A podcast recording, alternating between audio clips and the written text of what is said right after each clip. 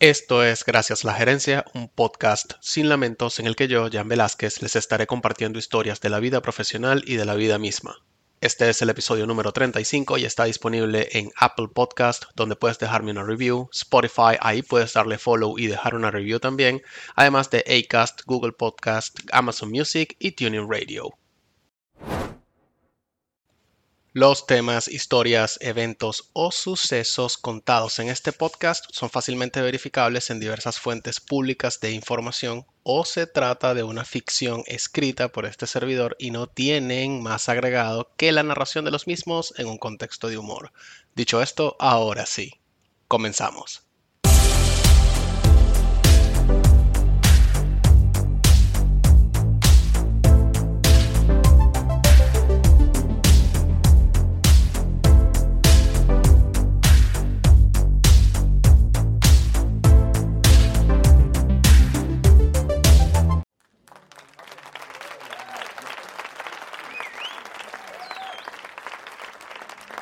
Hoy vamos a hablar sobre red flags en nuestra vida laboral, esas pequeñas y alarmantes señales que al mismo tiempo son tan sutiles y pocas veces eh, logramos captar, pero que están ahí y que en definitiva son banderas rojas que nos advierten que aquí algo no anda bien.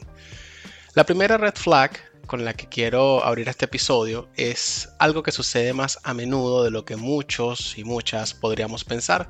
Y se trata de los gerentes slash directores con un comportamiento de rockstars. Son personas que teniendo una posición de poder dentro de una organización se sienten y tristemente sus egos son agrandados gracias a un séquito de yes men and yes women. ¿Saben? Esa gente que todo el tiempo los anda adulando. Bueno, estos rockstars de oficina suelen no tratar a todo el mundo en el día a día, aunque saben cómo mercadearse en cada alocución ante los empleados. Es decir, se muestran súper accesibles. Lo increíble es que normalmente los empleados se empiezan a referir a ese o esa gerente con una inusitada cercanía, como si realmente lo conocieran de toda la vida. O sea, hablan como que, no, bueno, tú sabes, Gabriel, es una persona genial. Y el tipo nunca ha hablado con Gabriel. O si acaso lo ha visto alguna vez en una lectura de resultados. Una vaina así. O sea, la vaina es una vorágine aspiracional en la que tan solo recibir un leve saludo es en sí un premio, un privilegio, es tal cual, o sea, es como una estrella de Hollywood. Si esto te suena familiar, ojo, ojito con eso, porque en realidad es una señal en mayor o menor medida de que existe cierto fanatismo. Fanatismo digno de cualquier secta. Hablemos de la segunda, eh, de la segunda red flag. Trabajar fuera del horario laboral. Esto es para mí una red flag indiscutible. Mira, si trabajar fuera del horario laboral es práctica corriente entre tus compañeros y compañeras de trabajo, Coño, vale, ¿de verdad hace falta que te digan que eso es una red flag? Bueno, por si acaso, mira, sí, es una red flag. Que por cierto sucede eh, por una de estas tres causas. La primera es personal insuficiente para toda la carga de trabajo. Esta causa pues es la que hace que en la oferta laboral te digan que si eres multitarea eres el indicado o la indicada para ocupar la vacante. Hay alguien muy idiota e hijo de puta siendo tu jefe o jefa. Esa sería la segunda causa, con todo respeto. Permítame explicarle. Miren, tristemente las jefaturas y su gestión constituyen la causa más común de esa muy fea práctica y muy boomer vicio de trabajar fuera del horario laboral. En mi experiencia, repito, mi experiencia de 18 años laboralmente activo, Encuentro esto más común en empresas familiares o en empresas sin una reputación que les interese proteger, en las que siempre viven con ese cuentito al empleado de, entre comillas, tienes que respaldar a la empresa como la empresa te respalda a ti dándote trabajo, porque mira que hay tantos allá afuera que quisieran trabajar. O venden la idea de que si no te quedas hasta más tarde no tienes puesta la camiseta. Dale, dale, hijo de puta. Es en serio. Esos jefes o jefas que promueven o romantizan el quedarse trabajando más allá del horario comprometido son de esas personas feudales que no entienden algo básico escrito en la mayoría de las legislaciones laborales de este lado del mundo. Una palabrita clave, contraprestación, que para no profundizar mucho, basta con leer la definición de esa palabra en el diccionario de la Real Academia Española. Cito, del derecho, prestación que debe una parte contratante por razón de la que ha recibido o debe recibir de la otra. Por favor, recuerda esto que acabas de escuchar. Cada vez que te pidan quedarte hasta después de tu hora de salida en nombre de una lealtad con una empresa que no tendrá lealtad alguna contigo, porque básicamente es un negocio que debe avanzar contigo o sin ti. Ahora, vamos a ver la tercera red flag y esa es una que, no, no debería tener ni un centímetro de admisión y son las faltas de respeto y o acoso laboral. A ver, esta red flag em, puede resultar bastante jodida de detectar porque suelen jugar factores como la sutileza y el cinismo, que cuando vienen desde una posición de poder hacen difícil poder comprobarlas. E incluso cuando las faltas de respeto y el acoso vienen de un par en la oficina, no siempre prospera la intención de resarcir el daño, pues, a ver, recursos humanos no es amigo de nadie y si no te has enterado puedes escuchar el episodio Recursos Humanos no es tu amigo de la segunda temporada. Pero, a ver, eh, no, Recursos Humanos no es amigo de nadie porque está ahí para proteger los intereses de la empresa por sobre todas las cosas. Y eso incluye evitar cualquier ruido que pudiera dañar la imagen del negocio. Pero de vuelta, por las dudas, Puedes escuchar más sobre esto en el episodio 11, Recursos Humanos no es tu amigo de la primera temporada, no de la segunda, corrijo. A ver, distingamos gimnasia de magnesia.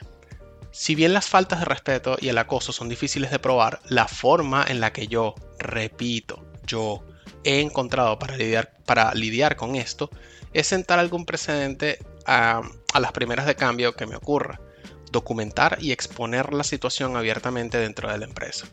¿Te van a despedir? Seguramente. Pero debido a que no querrán ruido, van a negociar contigo una renuncia con los mejores términos para tu salida. Así que no te la cales.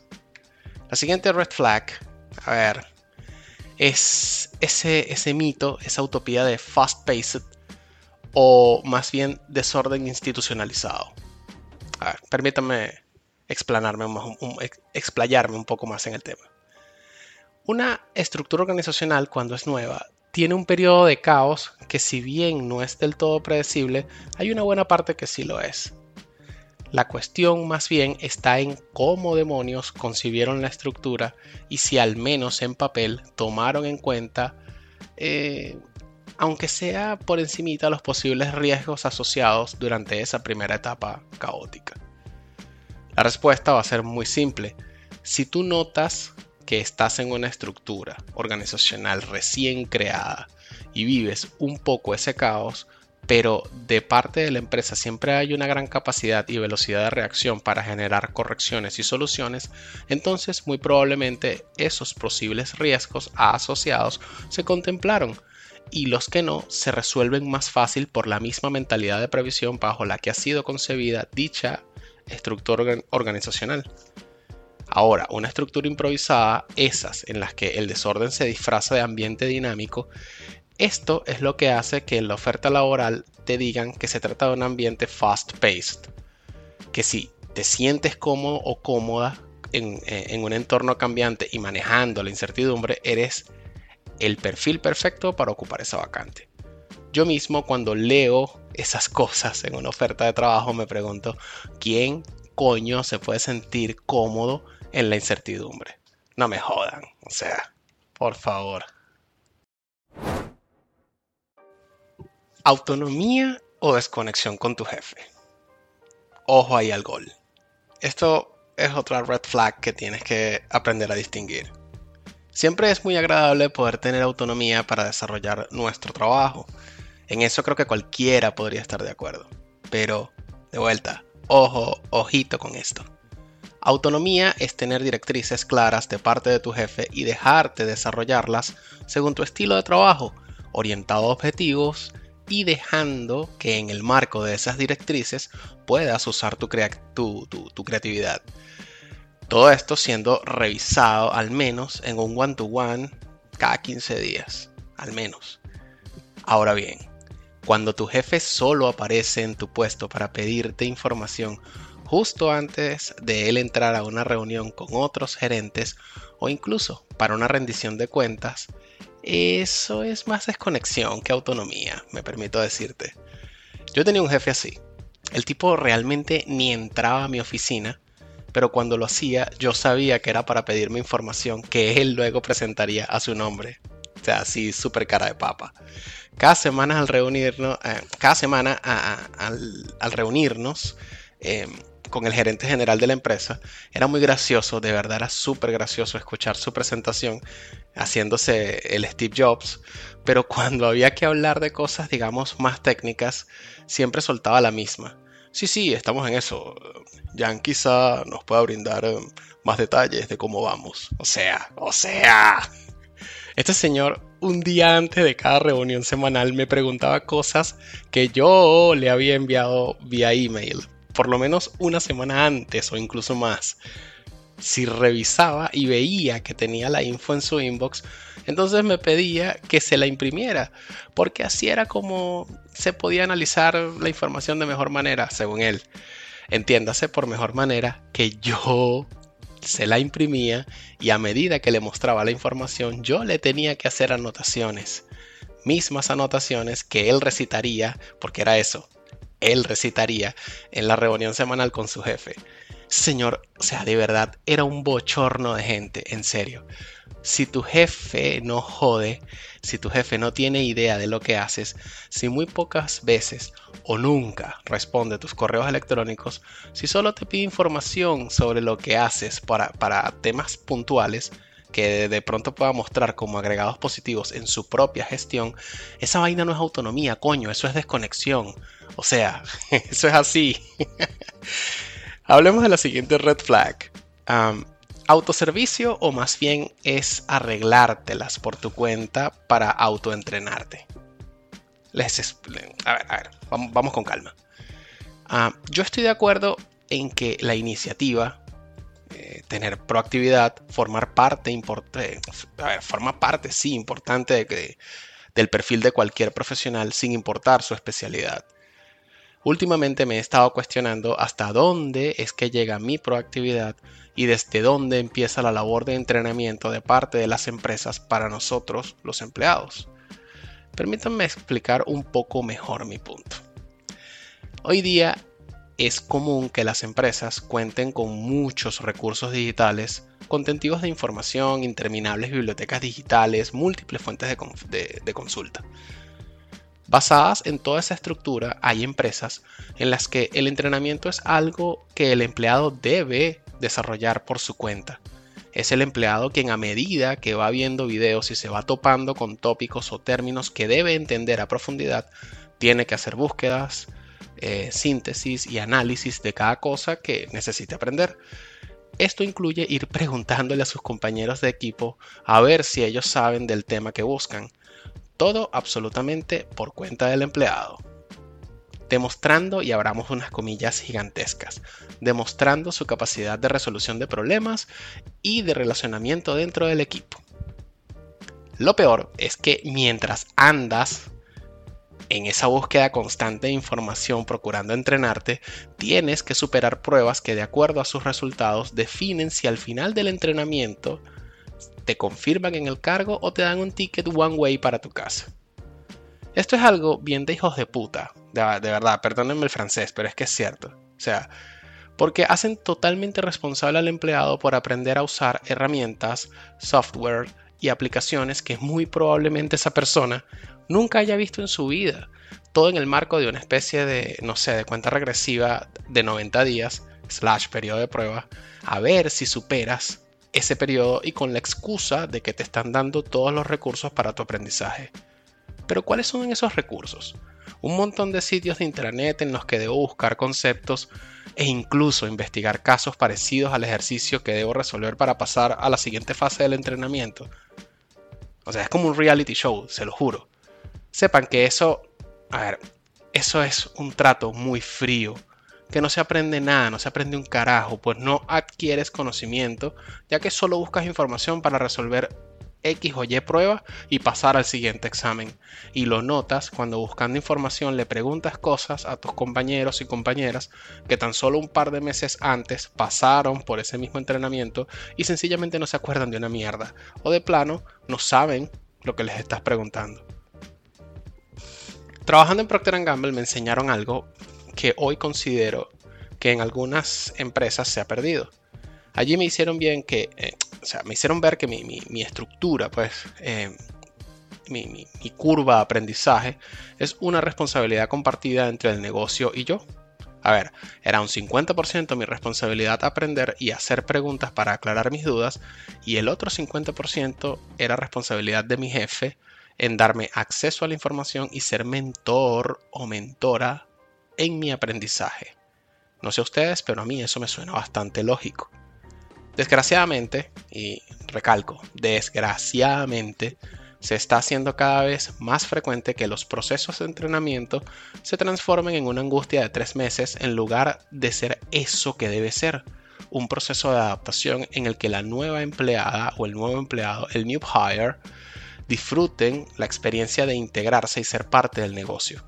No importa si la persona dura seis meses o cinco años en la empresa son esos tres primeros meses de entrenamiento los que definen la experiencia del empleado o la empleada en la empresa. Y pareciera que recursos humanos como que no termina de comprenderlo. De verdad se los digo. Bien. Otra red flag. Es algo súper patético, pero existe, en serio. Clubs de élite, o sea, como clubes exclusivos dentro de la, de la oficina. Me explico. Si en tu trabajo hay un grupito de Illuminatis, un grupito de los que más saben, un grupito de gente que son como eso, como, como la élite. Cuidado, cuidadito, porque eso es señal de dos cosas. La primera es que el conocimiento está concentrado en unos pocos y la gerencia no ha sabido gestionar eso para que ese conocimiento se haga transversal. O solo hay tres o cuatro superdotados y el resto en la oficina son una parranda de brutos y vagos que nadie sabe cómo se ganan el sueldo. Espero que no haga falta explicar cuál es la más probable de estas hipótesis, ¿verdad? Bien, esos Illuminatis de oficina suelen pasarse datos entre ellos solamente, no construyen equipos y al mismo tiempo están altamente canibalizados entre ellos mismos y, y, es bastante notorio. Si tú estás en una oficina con gente así, por favor recuerda que eres alguien valioso. Ten presente que no todo el mundo tiene que ser una lumbrera y que es más importante tu autoestima que figurar en ese pretendido club. Otra red flag, quizá no tan sutil, pero sí muy ladilla, son los recordatorios constantes tipo, recuerden que esto será tomado en cuenta para promociones o afectará la evaluación de sus objetivos. O sea, esta, esta red flag es de las vainas que más me encojonan en un ambiente laboral es una maldita amenaza constante y sutil. O a veces no tanto. Ah, siempre viene acompañado de pendejadas tipo, abramos comillas, queremos ayudarlos a alcanzar sus metas en sus planes de carrera. A ver, a ver, no me jodan. Ayudar una mierda. Más bien es tener condicionada a la gente, más bien es siempre recordarle a la gente que si no caminan por la línea que les dicten, los van a estancar en su vida profesional. En lugar de eso, es preferible que en cada one-to-one, si es que tienen one-to-one, les dejen saber a los empleados cuál es el porcentaje de cumplimiento de cada objetivo trazado. Nadie es lo suficientemente estúpido como para no entender que si no llegas al objetivo, no hay promoción o bono. A ver, gerentes, gerentes, por favor, dejen de actuar como abuelas regañonas. De verdad, es muy molesto. Otra red flag, y creo que con esta cerramos, es la comunicación contradictoria, errática o ambigua. Si tú le preguntas algo a tu jefe y te cuesta obtener una respuesta concreta, o te quedan más dudas que certezas después de preguntarle, entonces estás en una empresa con una comunicación cuando menos ambigua, y eso ni de vergas es bueno. La ambigüedad en la comunicación genera incertidumbre y es como un incendio en pradera. Se expande rápidamente y pone el ambiente súper pesado. Aunque hay ambientes, hay empresas o jefes que lo hacen intencionalmente como método de control para tener a sus equipos, digamos, con la cuerda cortita. Estas fueron las red flags en, mi vida laboral que he tenido así como que más frescas a lo largo de toda mi experiencia.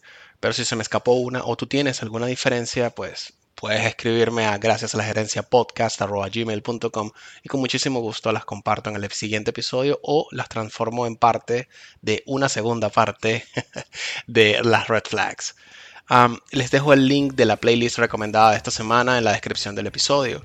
Si escuchas esto en Apple Podcast me ayudas un montón si me dejas una review y te suscribes. Ahora, si eres de los que usan Spotify, por favor regálame un follow y una review y de esa manera me das un apoyo moral que no tiene precio. Y no tiene precio porque es gratis, no cuesta nada un follow y una review, pero ayuda mucho a los creadores de contenido como yo esto fue Gracias a la Gerencia, un podcast sin lamentos, hasta un nuevo episodio.